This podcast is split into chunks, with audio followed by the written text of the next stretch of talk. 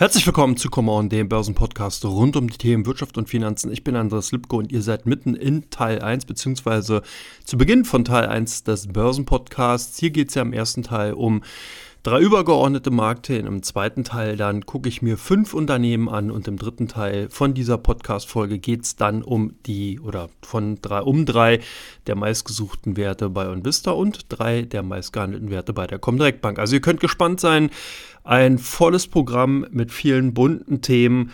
Und damit starte ich dann auch schon mal rein gleich in das erste Thema. Inflationsbefürchtungen nehmen ab. Ende gut, alles gut habe ich so ein bisschen ketzerisch die Überschrift gewählt, weil natürlich die Zahlen, Daten, die wir bekommen zu den Preissteigerungen in der EWU als auch in den USA, zumindest mal andeuten, dass die Zeiten der großen Preissteigerung, der Dynamisierung des Preisanstiegs erstmal vorbei sind.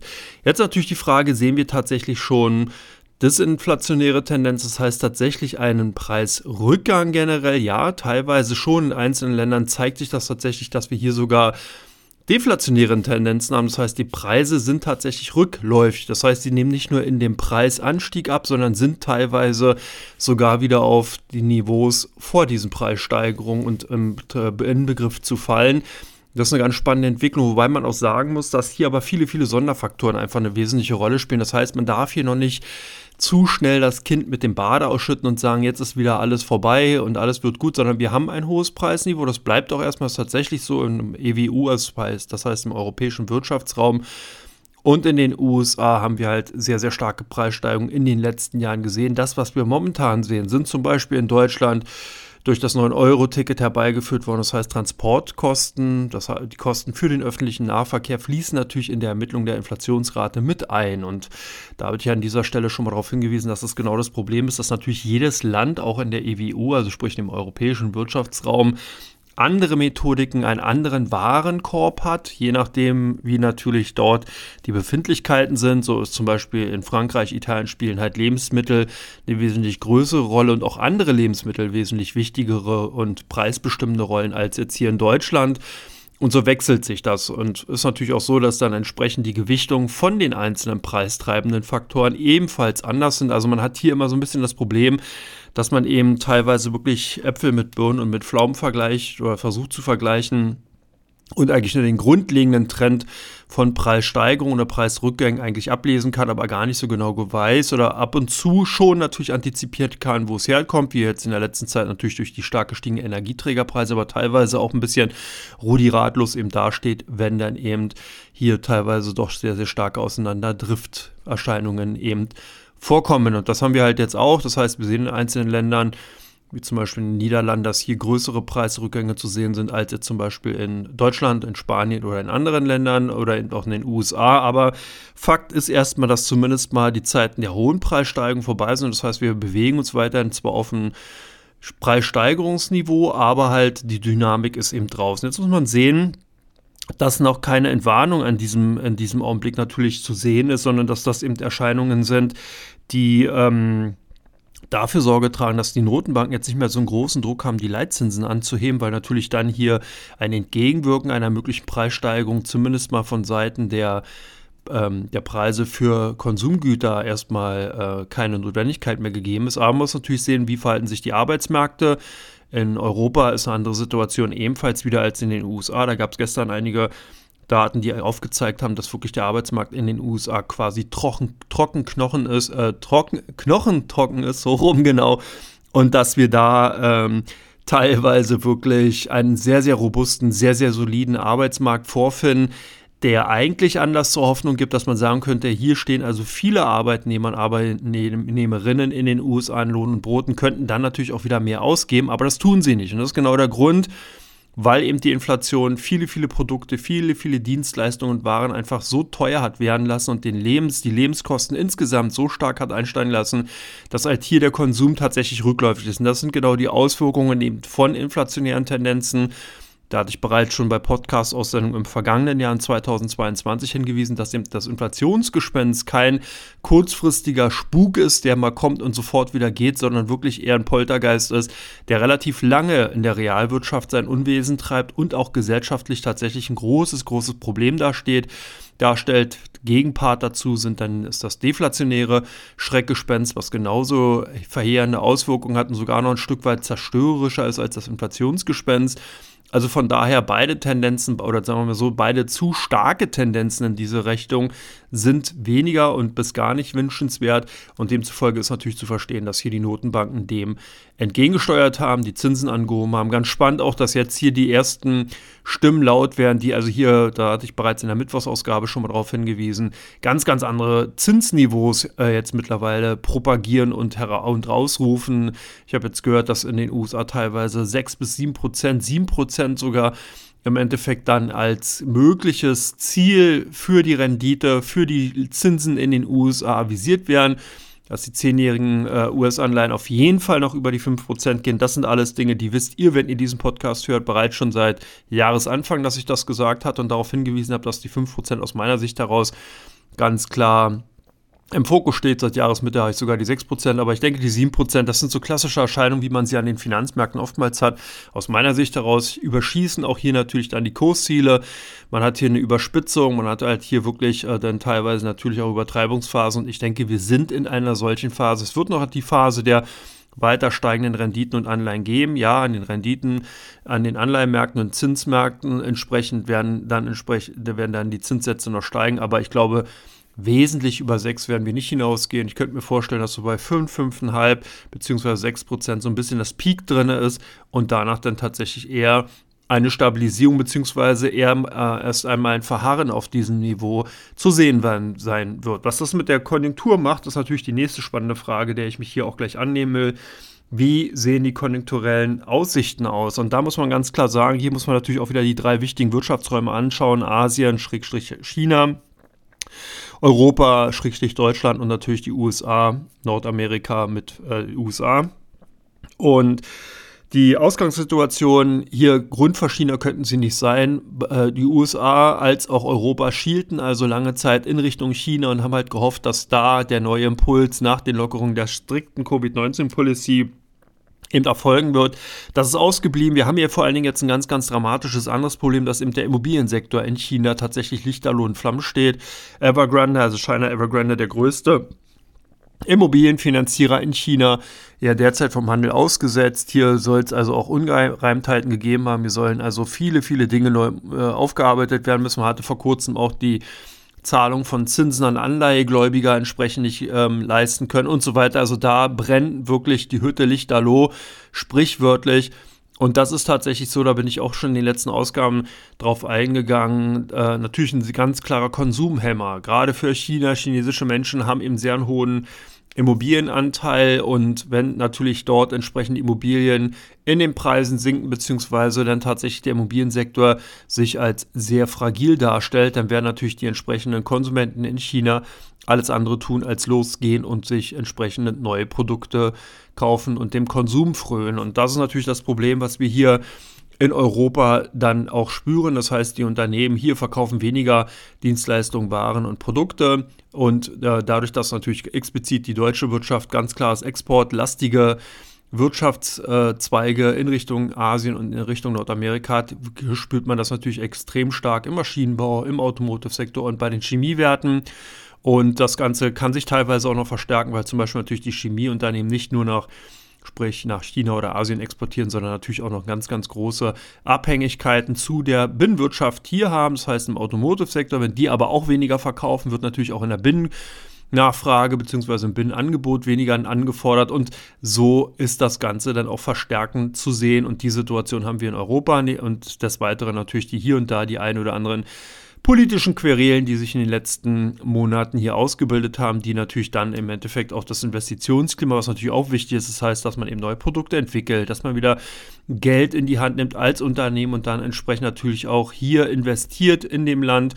Diese äh, Tätigkeiten sind auch stark rückläufig, sodass man also hier tatsächlich davon ausgehen kann, dass wir hier ähm, ein relativ starkes Problem haben, was sich auch dann zumindest mal von der wirtschaftlichen Entwicklung zukünftig und auf Sicht von den nächsten na, Minimum 12 bis 18 Monaten negativ darstellen könnte.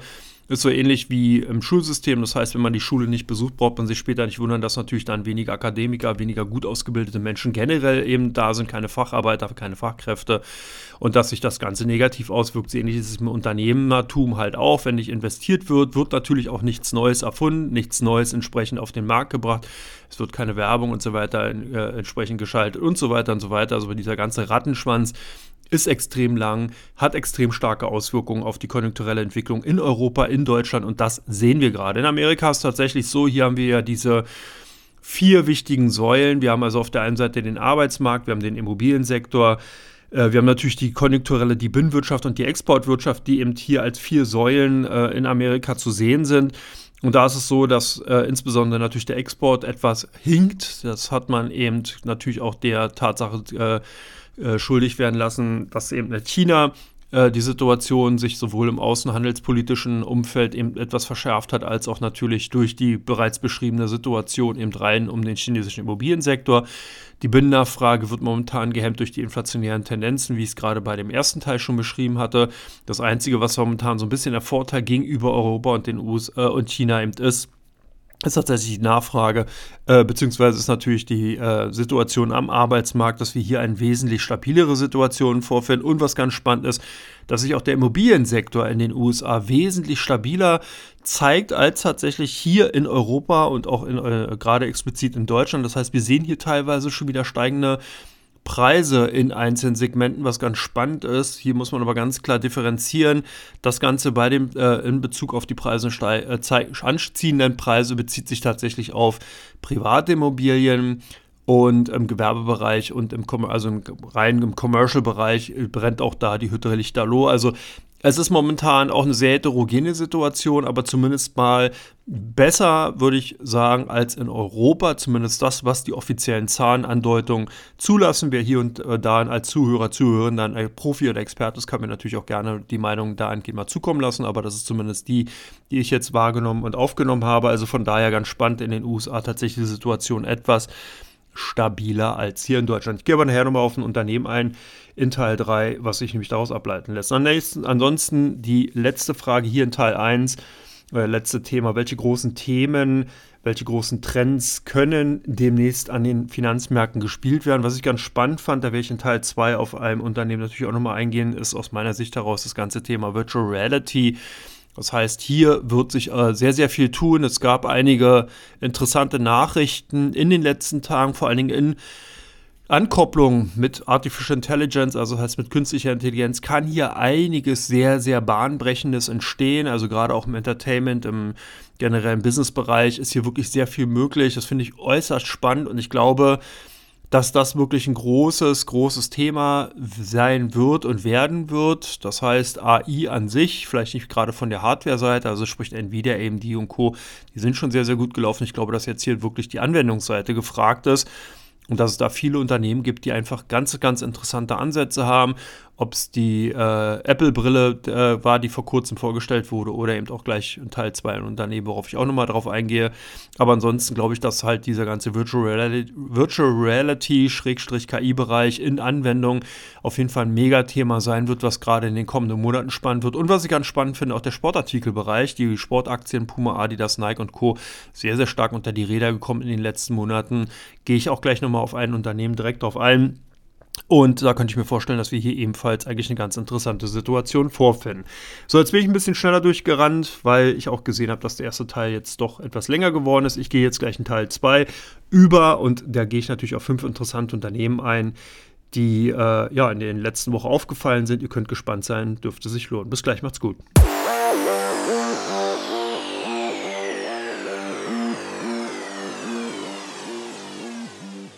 Herzlich willkommen zurück zu Come On, dem Börsenpodcast rund um die Themen Wirtschaft und Finanzen. Ich bin Andres Lipko und ihr seid mitten jetzt hier im Podcast und zwar zu Beginn von Teil 2 dieser heutigen Podcast-Ausgabe am Freitag, 29. September. Und ich habe fünf Unternehmen hier in Teil 2 mitgebracht, die aus meiner Sicht heraus sehr interessant sind, die in der letzten Woche mit äußerst ja, interessanten und vielleicht aussichtsreichen Unter äh, Unternehmensnachrichten aufgewartet sind. Und da gehe ich gleich mal jetzt hier nahtlos zur Ausgangssituation von Teil 1 zu dem Thema VR, Virtual Reality ein und gehe auf Facebook ein. Die haben nämlich tatsächlich am 27. September ähm, eine Pressekonferenz, eine Produktvorstellung vorgeführt, MetaConnect und ähm, eine Kooperation mit Ray-Ban, was ganz spannend war. Hier ist also Quest 3 und die Generation VR-Brille Mixed Reality Headset vorgestellt worden.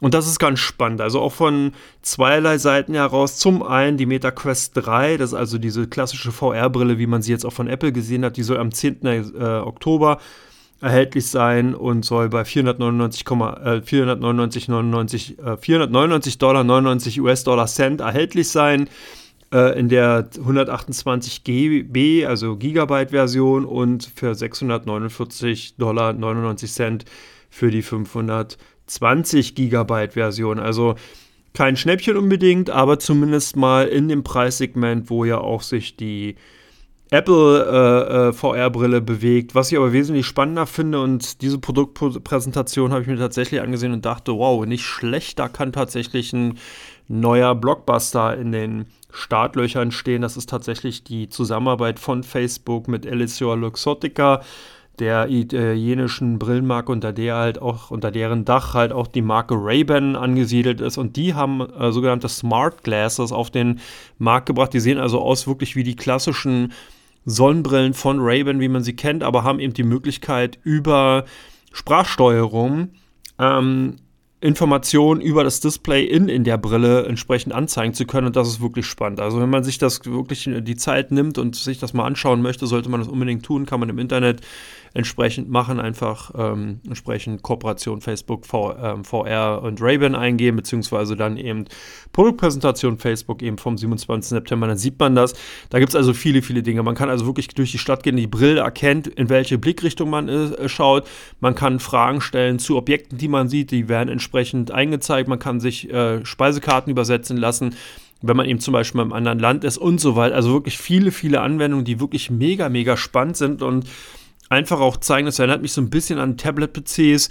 Damals, als Microsoft die vorgestellt hat, da hat sich kein Schwein dafür interessiert. Einige Jahre später kam dann Apple und die Dinger sind durch die Decke gegangen. Ähnliches denke ich und könnte es mir vorstellen, sehen wir jetzt derzeit auch. Das heißt, wir haben mit Google Glass war so ein bisschen der Rohrkrepierer, die haben aber dafür eigentlich schon so ein bisschen die Bahn geebnet, damit eben solche Produkte jetzt dann eben groß ausgerollt werden können. Ich könnte mir vorstellen, diese Kooperation eben zwischen Essilor, Luxottica und eben äh, Facebook machen hier tatsächlich, ähm, ja, vielleicht sogar einen neuen Kassenschlager. Also ich finde es gar nicht so verkehrt. Der Preis eigentlich auch relativ überschaubar, wenn ich es richtig in Erinnerung habe. Ähm, soll das so um die 150 US-Dollar liegen, also im durchaus erschwinglichen Bereich, keine zu teure Preisvorstellung. Und ähm, das ist halt ganz, ganz spannend. Da werden auch die Vorbestellungen bereits angenommen. Ich bin gespannt, wie das Ganze ähm, angenommen wird, wie sich das Ganze darstellt, aber ich kann mir durchaus vorstellen, dass wir hier äh, einen sehr, sehr interessanten Trend sehen. Wie sich das auf die Meta-Plattform-Aktie natürlich dann ausüben oder aus, äh, äh, ja, auswirken wird, das muss ich insgesamt zeigen. Ich glaube aber, dass damit auf jeden Fall Meta, also sprich die Muttergesellschaft oder Mutterholdinger von Facebook und von den ganzen äh, entsprechenden Anwendungen, die im, unter dem Dach von Meta-Plattformen stattfinden, könnten tatsächlich so ein kleiner Durchbruch in diese Richtung sein und man sollte sich die Aktien zumindest mal auf die Watchlist nehmen. Bleiben wir gleich in dem Segment, nicht direkt bei VR, aber zumindest mal bei KI und wir gucken uns mal Microsoft gibt den äh, gibt einen neuen Release von ChatGPT frei.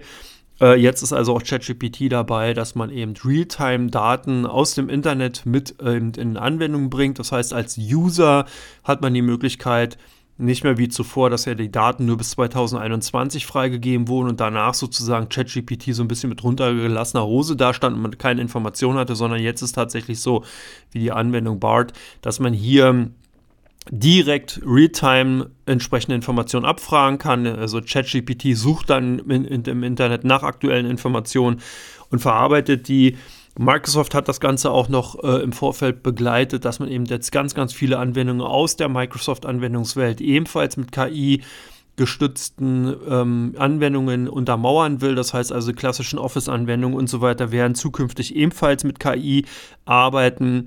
Was ich auf der einen Seite ganz spannend finde. Ich bin wirklich äh, darauf natürlich dann auch gespannt, wie effizient man dadurch arbeiten kann, wie hilfreich das Ganze ist. Wer sich daran erinnert, wer hier und da mal eine Excel-Tabelle zusammengeschraubt hat und da vielleicht noch nicht so ganz firm war, beziehungsweise einige Logikprobleme hatte, der weiß, wovon ich rede, weil man eben doch hier manchmal dann eben mit der Kirche ums Dorf musste oder mit irgendwelchen Makros oder mehreren Ebenen Arbeit, Arbeit gearbeitet hat. Das Ganze kann sich jetzt natürlich dann, wenn man eben so einen sozusagen KI-Begleiter an der Seite hat, natürlich wesentlich vereinfachen und wesentlich schneller gehen und dadurch natürlich eine enorme Effizienz bringen und natürlich auch die Microsoft-Produkte nochmal mehr in den Fokus der Anwender bringen.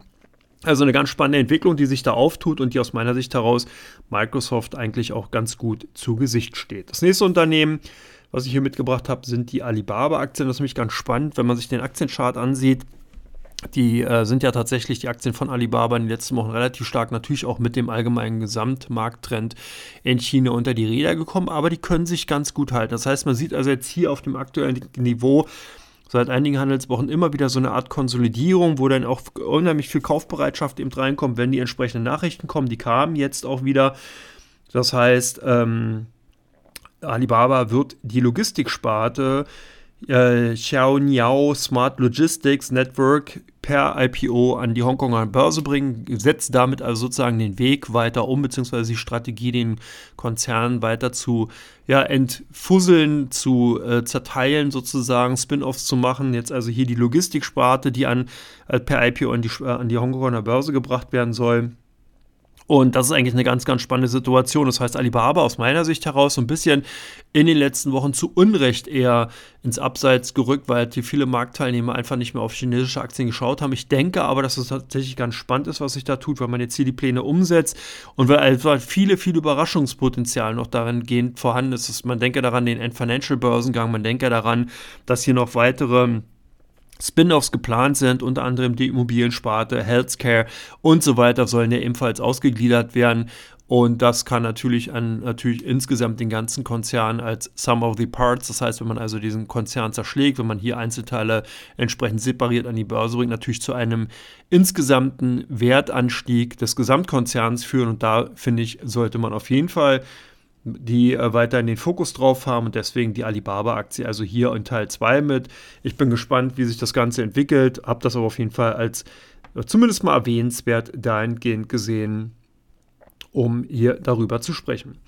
Gehen wir des Weiteren auf das nächste Unternehmen ein, die Nike kam mit Zahlen, also der amerikanische Sportartikelhersteller Nike hatte Zahlen vorgelegt oder Nike, wie sie ja richtigerweise dann heißen, beziehungsweise jetzt heißen, und ähm, ja, die haben zumindest mal überzeugt. Was war hier besonders wichtig? Ich hatte im Teil 1 schon mal darauf hingewiesen, dass im Sportartikelhersteller aus meiner Sicht heraus interessant sind, weil wir ein Phänomen gesehen haben, was sich in den letzten Monaten wirklich wie eine Art ja, Bürde für die Sportartikelunternehmen dargestellt hat.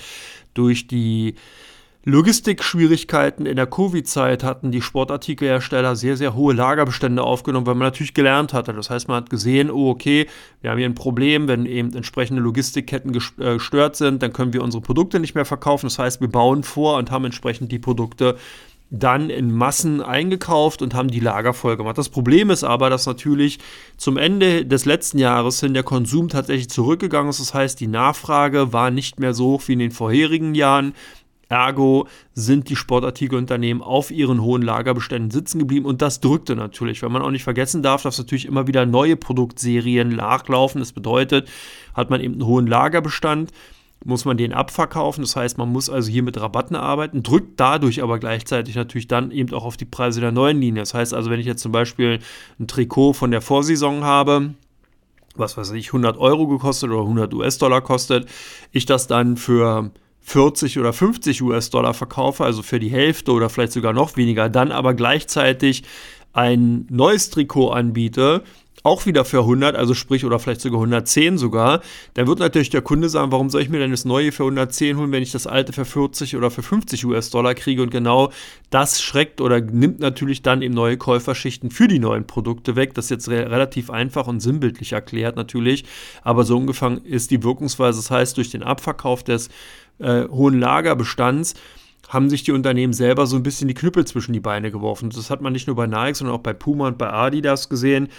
Und demzufolge sind die Aktien auch entsprechend nicht richtig aus dem Pushen gekommen. Was jetzt ganz spannend war, die Zahlen, die man ihm vorgelegt hat, haben ihm zwar weiterhin gezeigt, dass hier gerade bei den neuen Produkten äh, die Nachfrage noch nicht ganz hoch ist, aber sie haben eben auch gezeigt, dass zum einen die Marge nicht so stark gesunken ist, wie man es befürchtet hat, eben auf den gerade oder durch den gerade beschriebenen Effekt. Und, und zum Zweiten natürlich die äh, Lagerbestände geschrumpft sind. Und das ist der Punkt, wo man sieht, dass gerade eben seit August, also sprich seit der letzten, äh, seit den letzten Blick in die Büchern hier wirklich sehr, sehr viel eben getan wurde, dass man hier sehr stark vorangekommen ist und demzufolge haben hier doch einige Analysten in die Hände geklatscht und haben gesagt, hey, die Aktien könnten wieder interessant sein.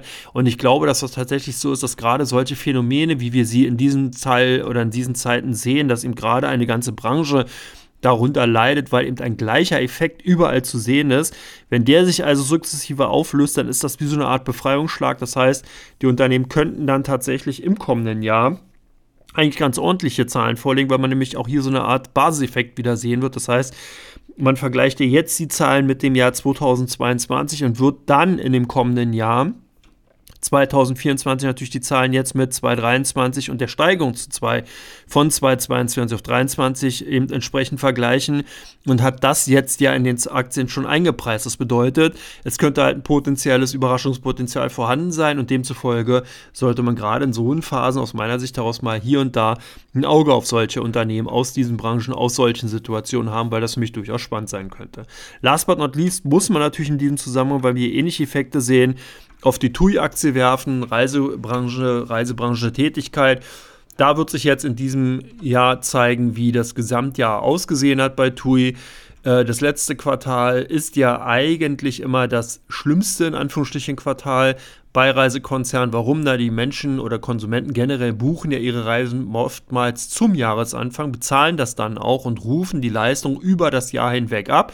Das Ganze läuft dann sozusagen zum Jahresende her in aus. Das bedeutet, klar buchen dann auch Menschen noch im zweiten und dritten Quartal, aber wenige wirklich im vierten, bezahlen im vierten und rufen die Reise im vierten Quartal ab. Das ist also sehr, sehr selten. Das heißt, die Konzerne haben sozusagen am Jahresanfang die Kassen voll und müssen dann zum Jahresende in die Leistung bringen und kommen sozusagen im vierten Quartal oftmals dann traditionell in einen roten Bereich rein. Das heißt also, da muss man jetzt sehen, wie sich das in diesem Jahr darstellt, äh, wie das bei TUI eben aussieht und ob das äh, entsprechend natürlich dann verheerende Folgen hat, beziehungsweise ob das dann doch relativ stark ins Kontor von der TUI eben entsprechend schlagen oder schl schlagen wird oder schlagen kann. Äh, demzufolge ist das äh, sicherlich eine sehr interessante Situation. Eben, äh, wenn die Zahlen dann auf den Tisch liegen, sollte man sich die genauer ansehen. Ähm, ich denke, dass das auf jeden Fall spannend ist, weil man jetzt auch so ein bisschen sieht, die TUI hatte ja doch sehr, sehr viel in den letzten Jahren, in den letzten Monaten erreicht. Und jetzt muss man eben sehen, ob diese ganzen Aktionen, die man eben gemacht hat, das Rückzahlen von den staatlichen Hilfsgeldern und so weiter, das gewirkt hat, ob sich auch die ganze Situation im Reisegeschäft eben wieder äh, entsprechend erholt hat, ob die Menschen eben vielleicht auch, äh, ja, trotz der Inflation sich den Urlaub nicht vermiesen lassen oder ob eben doch Balkonien äh, er ruft und die Menschen dann nicht in die Ferne schweifen, wenn das Gute ist so nah. Also alles Dinge und Themen, die sicherlich ganz interessant und spannend sind und vor allem natürlich als Startposition für das kommende Jahr zu sehen sind. Das heißt also, man sollte mal sich unbedingt die Aktien ansehen, die kommenden Zahlen, die kommenden Quartalzahlen von TUI und kann das natürlich dann auf die gesamte Branche eben auch ausweiten. Äh, hier natürlich auch nochmal so ein bisschen Stichwort Walt Disney mit den Themenparks, Carnival und Royal Caribbean und wie die nicht alle heißen, im Endeffekt die ganzen Reisekonzerne, die damit zu tun haben, eben äh, entsprechende Reisedienstleistungen anzubieten. Also von daher die Branche durchaus interessant. Ich würde jetzt hier noch nicht unbedingt ähm, das Finger ins, den Finger ins Wasser halten, aber zumindest mal beobachten und äh, auf jeden Fall auf die nächsten Zahlenvorlagen schauen. So, ich hoffe, ihr habt jetzt auch das weiterhin beobachtet, was ich euch jetzt hier gesagt habe, beziehungsweise was in Teil 3 kommt. Da kommen nämlich die drei oder drei der meistgesuchten Werte bei Invista und drei der meistgehandelten Titel bei. Der kommen direkt. Ihr könnt gespannt sein. Ganz spannende Unternehmen bei. Macht's gut. Bis gleich. Ciao, ciao.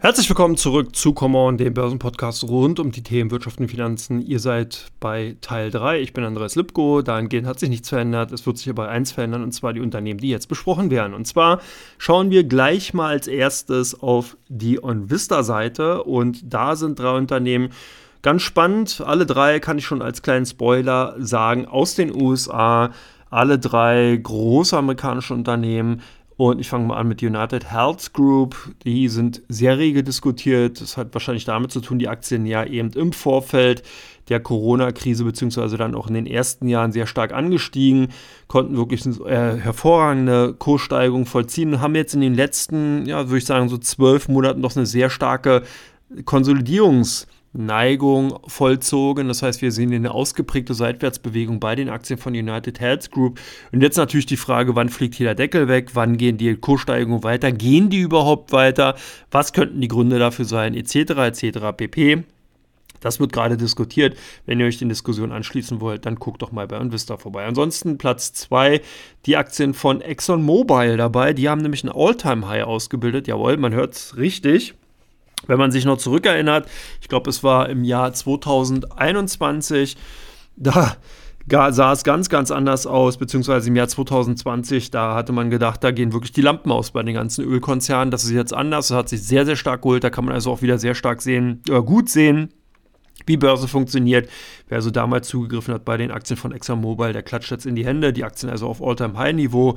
Jetzt natürlich die Frage, geht die Fahrt weiter? Wie weit wird der Ölpreis noch steigen? Und so weiter und so weiter. Fragen, die da sehr rege diskutiert werden und demzufolge die Aktie von ExxonMobil klar unter den Top-Favoriten diskutierten Werte bei Invista. Last but not least, jetzt der letzte amerikanische Wert, Berkshire Hathaway, Ebenfalls All-Time High, das Investmentvehikel von Warren Buffett und Charles Munger hier als ja ebenfalls diskutiertes Objekt zu sehen bei Invista.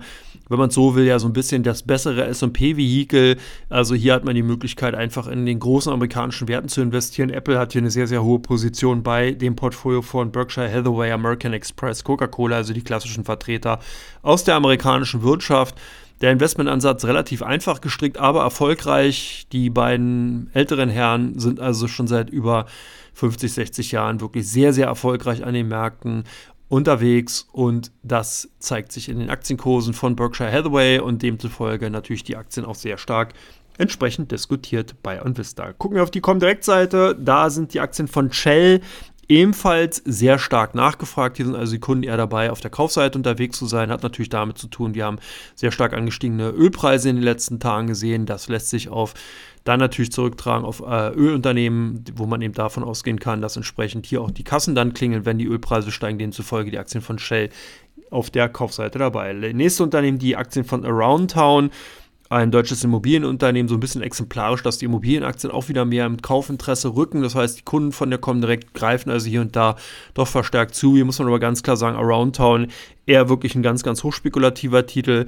Nichtsdestotrotz sehr starke Handelsaktivitäten. Die Aktien zum Wochenschluss sehr, sehr fest unterwegs aber äh, demzufolge hier eben und bei den meistgehandelten Titeln eben seit einigen Tagen immer wieder zu finden. Last but not least die Aktien der Deutschen Bank AG ebenfalls stark gehandelt, ebenfalls stark gesucht. Hier gibt es positive Nachrichten aus der Bankenbranche insgesamt aus Deutschland. Das hat natürlich auf andere Titel ebenfalls abgefärbt und demzufolge dann auch die Aktien der Deutschen Bank nach vorne gebracht und die Aktien also sehr stark von unseren Kunden entsprechend gesucht. Bankaktien insgesamt natürlich in einem Zinsumfeld von steigenden Zinsen, klare Profiteure, das habe ich an dieser Stelle auch schon des Öfteren mal ausgeführt. Und demzufolge sind die Aktien natürlich dann auch stärker nachgefragt, wenn man eben in Phasen von Zinsanstiegen entsprechend sich befindet und kann davon profitieren, weil natürlich die Banken entsprechend auch davon profitieren, dass das operative Geschäft dann entsprechend besser läuft. So, ich hoffe, euer operatives Geschäft bzw. Investmentgeschäft ist gut gelaufen, wird gut laufen und kann gut laufen durch die Informationen, die ich euch gegeben habe. Ansonsten wünsche ich euch schon mal vielleicht ein verlängertes, schönes, langes Wochenende wer es entsprechend für sich so eingerichtet hat und am Montag frei hat, hat ja tatsächlich bis zum kommenden Mittwoch dann frei, weil am Dienstag der, der 3. Oktober ist und entsprechend dann ein Feiertag. Ansonsten natürlich für alle diejenigen, die am Montag arbeiten müssen, trotzdem schönes Wochenende. Äh, macht, tut dem ja Ganzen keinen Abbruch. Genießt das Leben, genießt die Zeit mit eurer Familie, Liebsten und Verwandten, Bekannten, Freunden, wie auch immer. Und lasst am besten am Wochenende die Börse Börse sein. Aber nichtsdestotrotz hört natürlich dann den Podcast, beziehungsweise wenn ihr es ja bisher schon getan habt, dann vielen Dank, dass ihr es getan habt und empfehlt ihn weiter. Bis dann, macht's gut, bis demnächst. Ciao, ciao.